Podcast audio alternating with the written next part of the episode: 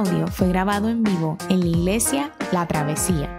Nos alegra que puedas utilizar este recurso y esperamos que sea de bendición.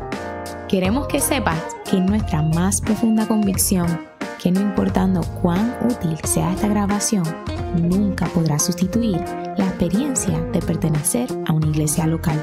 Sería un placer tenerte junto a nosotros en la travesía, pero de no poder ser así, nos gustaría ayudarte a encontrar una congregación donde puedas pertenecer y servir. Una vez más, nos alegra que puedas utilizar este recurso.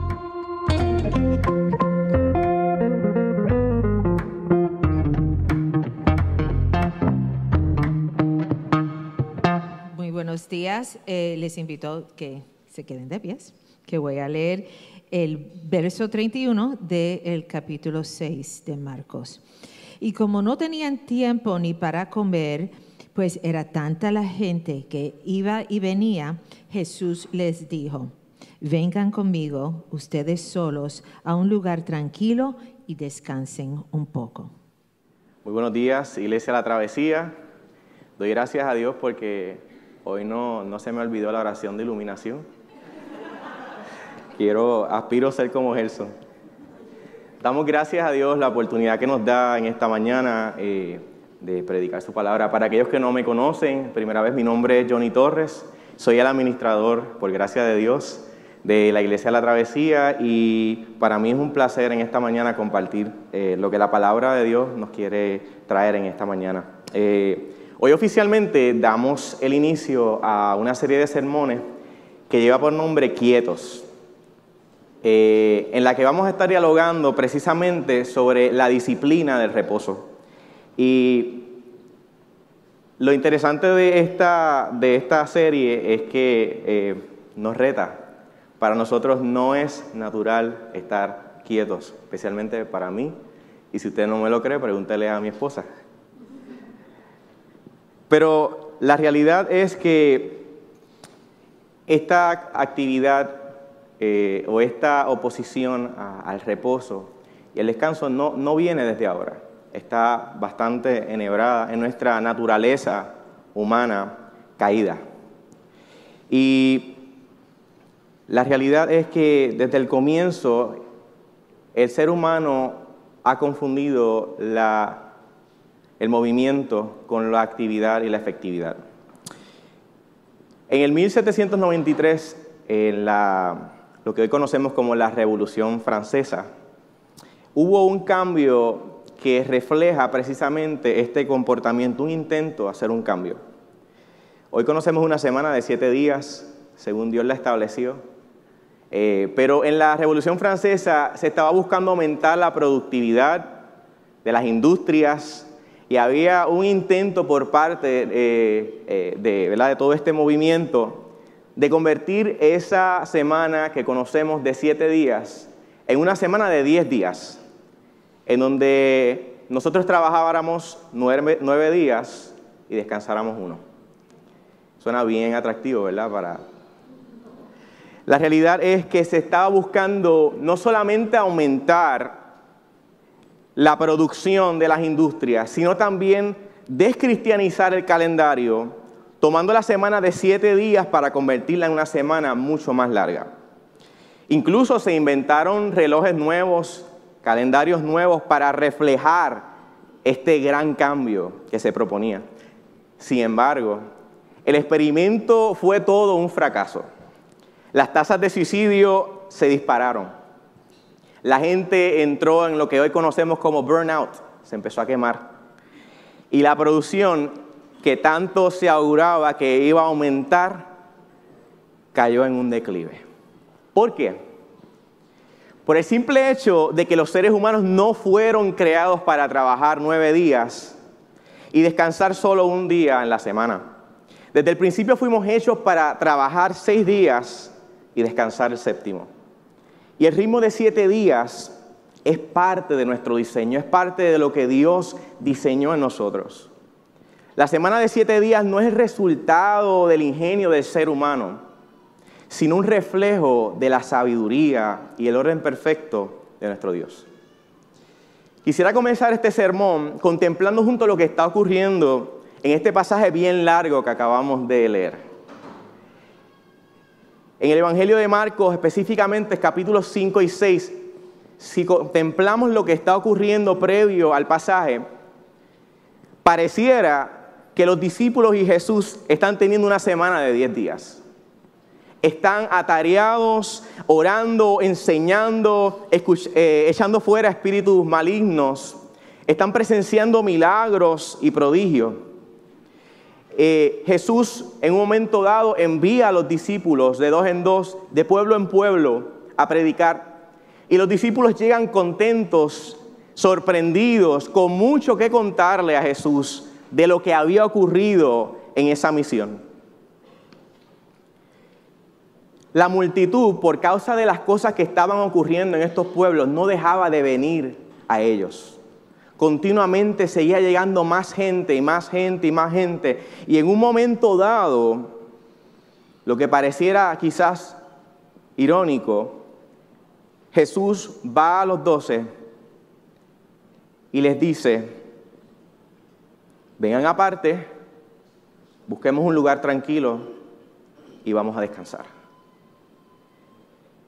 Quizás al leer este pasaje pareciera un poco contraproducente que luego de tanta expectativa para que el Mesías llegara a la tierra y todas estas profecías fueran cumplidas y por fin, por fin verlo caminar entre los hombres, Jesús ahora detenga todo esto y ante tanta necesidad de las multitudes, envíe a sus discípulos a descansar. ¿Acaso esa no era su misión en la tierra? ¿Por qué no descansar luego cuando todo haya terminado y la necesidad de la gente haya sido cubierta? No obstante, vemos a un Jesús que modeló el reposo y enseñó a sus discípulos la importancia del reposo, aún en momentos donde la tarea no había sido terminada. Hay muchos aspectos de este relato que se asemejan a nuestra realidad en el presente. Vivimos en un mundo que siempre está conectado. Un mundo que idolatra, justifica la actividad y la productividad de forma desenfrenada. Un mundo de agendas llenas, pero corazones vacíos. Una sociedad que canjea su salud, su familia y su paz por un falso sentido de éxito que rápido se desvanece. Una generación en la que el reposo se confunde con pereza, con inactividad y pasividad. Una era donde fomentamos el trabajo excesivo y etiquetamos todo como urgente y prioritario, cuando en realidad son cosas que carecen de un valor significativo.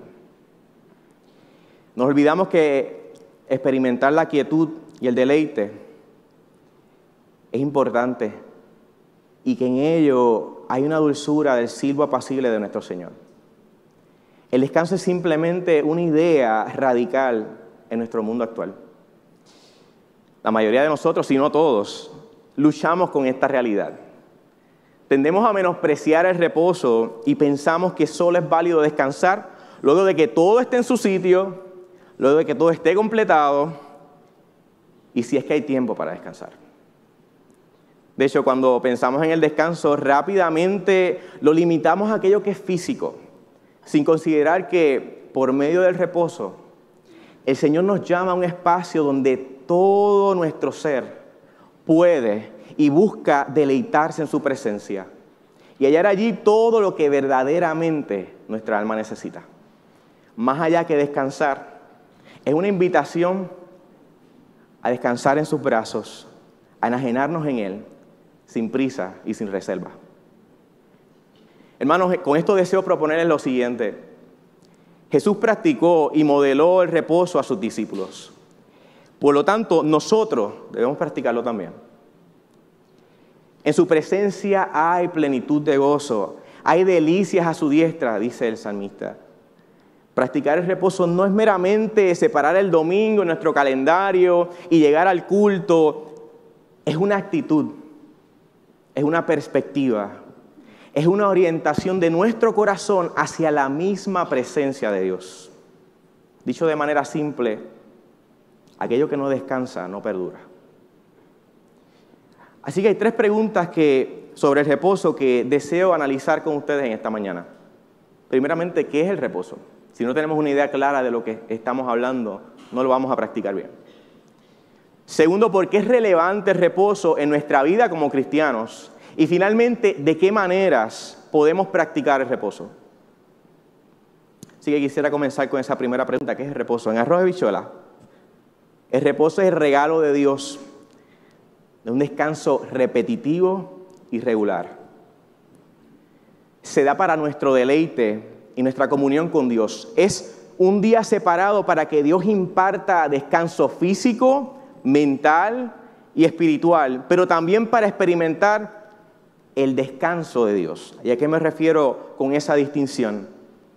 Son aquellas cosas de su naturaleza y de su presencia que extrañamos en medio de una vida repleta de ajetreos y de afanes. Es estar quietos y conocer que Él es Dios. Toda la escritura afirma este ritmo, incluso la ley dada a Moisés, lo vemos en los salmos, lo vemos en los evangelios. Por lo tanto, la disciplina de reposo jamás podrá catalogarse como un intento que se origina desde el ser humano hacia Dios. El reposo es una cita constante y esencial de aquel en quien se originan todas las cosas. El reposo al que Dios nos invita semana tras semana no tiene como propósito ser un ritual vacío o una ordenanza de carácter legalista. Mejor aún, es tiempo santificado, tiempo separado, invertido hacia la eternidad es el encuentro de aquello que es finito, imperfecto y creado con aquello que es eterno, perfecto y creador de todo.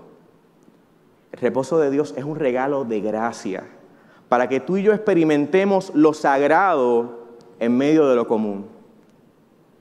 Saborear el cielo en nuestro pan de cada día.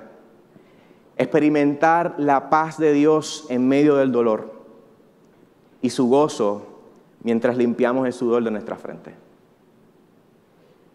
Ahora, ¿por qué es relevante?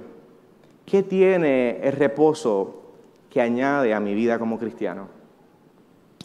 Hay un autor eh, bastante conocido, Mark Buchanan, teólogo, profesor, que escribió un libro sobre el tema del reposo y Mark presenta un enfoque bien interesante sobre este tema.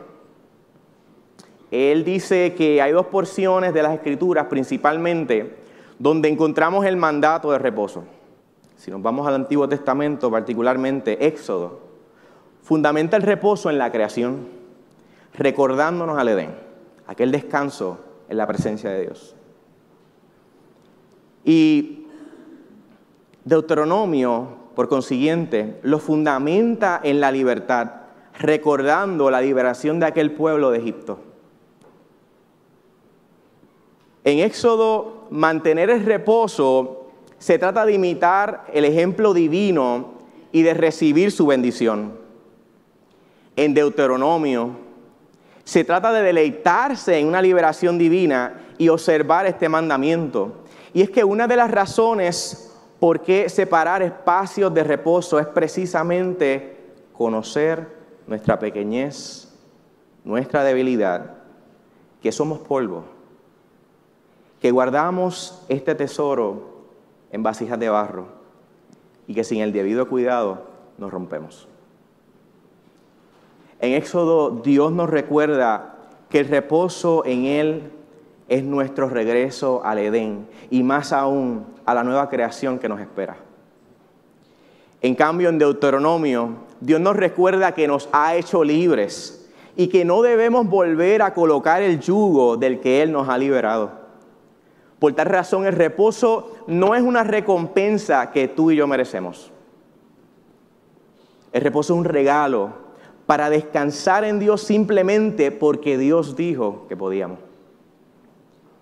En Isaías 58, del 13 al 14, Dios expresa la siguiente promesa a su pueblo. Escuche bien. Le dice, si dejas de profanar el día de reposo y no haces negocios en mi día santo, si llamas este día delicia y al día santo del Señor honorable, si te abstienes de, profanarlo y lo honras, entonces hallarás tu gozo en el Señor. Amada iglesia, es que solo en Dios podemos encontrar nuestro gozo. Por medio de la práctica del reposo y el descanso, honramos al Dios que nos hizo su imagen.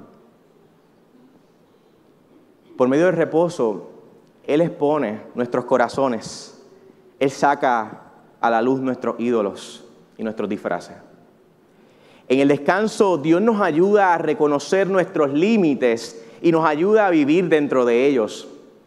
Y nos enseña a saber que eso está bien. Nos enseña a encontrar nuestro deleite solamente en su presencia y confiar en Él. Finalmente, ¿de qué maneras podemos practicar el reposo? Practicamos el reposo cuando trabajamos fielmente durante nuestro horario de trabajo. Dejamos el WhatsApp a un lado y nos enfocamos en lo que tenemos que hacer en nuestras horas de trabajo. Honramos el descanso. Si tenemos una buena cosmovisión del trabajo, eso nos va a ayudar a entender y a tener una buena cosmovisión del reposo. ¿Cómo también podemos honrar el reposo? Practicar el silencio, sacar espacios para estar a solas con Dios. Qué difícil a mí se me hace estar solo. Eh, mi esposa sabe que cuando en el día a día de repente eh, ella tiene que salir a hacer algo o yo tengo que estar solo en la calle, la llamo como quizás 20 veces. A veces simplemente voy a decirle, ¿y qué hace? Porque estar solo es difícil. Y sobre todo entender que en esa solitud o soledad no realmente no estamos solos. Nuestra mente siempre está buscando algo qué hacer, cómo hacerlo, siempre hay algo que hacer en la casa, siempre hay algo que leer, siempre hay un trabajo de seminario que trabajar, siempre hay que, algo que cuadrar en, en los biles de la casa. Se nos hace difícil detener nuestra agenda y entender que no estamos solos y que nuestro descanso y nuestro orden se origina precisamente en sacar espacios en la presencia de Dios y simplemente deleitarnos, prestar atención, escuchar su voz, leer su palabra y hacerla nuestra. Iglesia, solo en Dios hallamos descanso. ¿Cómo puedo practicar y modelar el descanso? Planifique su día de descanso. Si usted planifica algo, las altas probabilidades son que usted lo va a realizar. Cree un ritmo, el descanso no es meramente sacar unas vacaciones, no es meramente eh, salir de la rutina y hacer algo distinto, está incluido en ello. Pero como cristianos no estamos buscando practicar un descanso vacío, centrado solamente en nuestra necesidad. Buscamos entrar en esa habitación, dejar toda nuestra agenda afuera y deleitarnos en la presencia de aquel que nos transformó, nos amó y nos cambió es organizar nuestros patrones de descanso, sacar tiempos de refrigerio en familia, en amigos, con amigos. Es sacar tiempo para renovarnos y para volver a solidificar nuestras relaciones con nuestros familiares y amigos. Quizás incluso es apagar nuestro teléfono. Qué difícil se nos hace. Eh, un espacio de confesión aquí.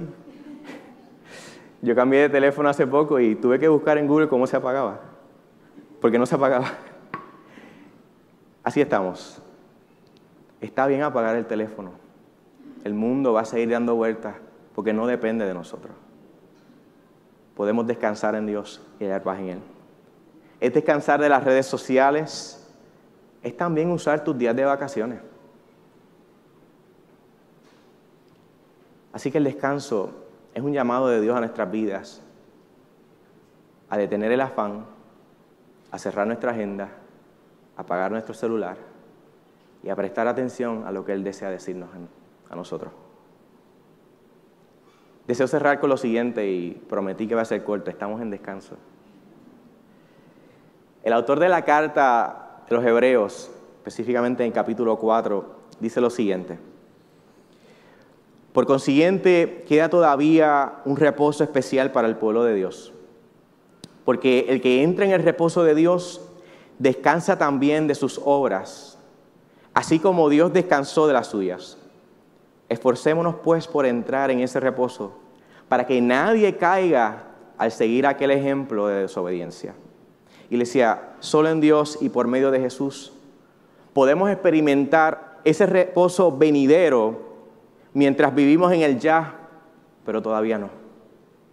Mientras aún estamos en este mundo donde el reino de Dios ha sido establecido por medio de la cruz y la resurrección de Jesucristo, pero todavía hay un proceso de renovación y en ese establecimiento, mientras estamos entre el ya, pero todavía no. El Señor abre nuestros ojos y nos habilita para creer en su obra de redención y para entrar en su reposo. Pero un día no muy lejos, este peregrinaje terrenal lleno de tantas cosas malas llegará a su fin. Y entraremos a una tierra nueva, cielo nuevo, y disfrutaremos el reposo eterno que Dios ha prometido a los suyos.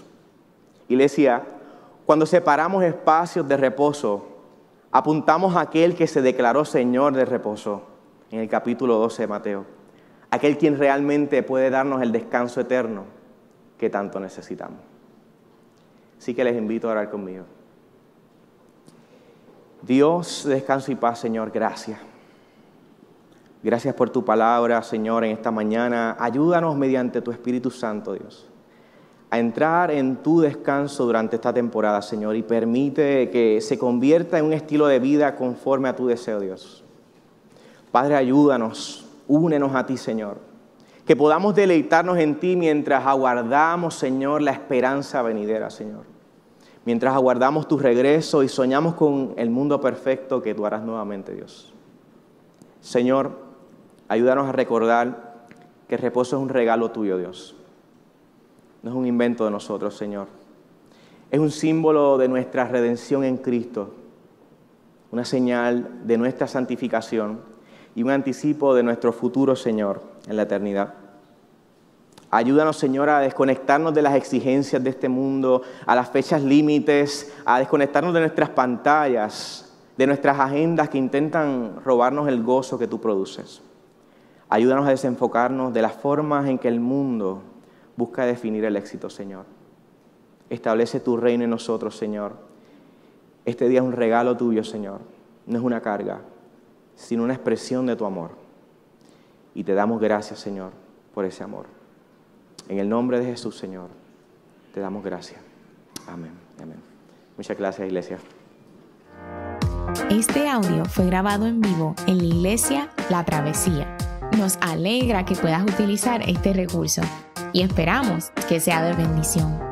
Queremos que sepas que nuestra más profunda convicción que no importando cuán útil sea esta grabación, nunca podrá sustituir la experiencia de pertenecer a una iglesia local.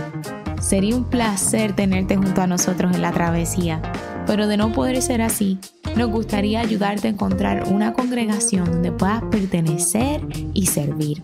Una vez más, nos alegra que puedas utilizar este recurso.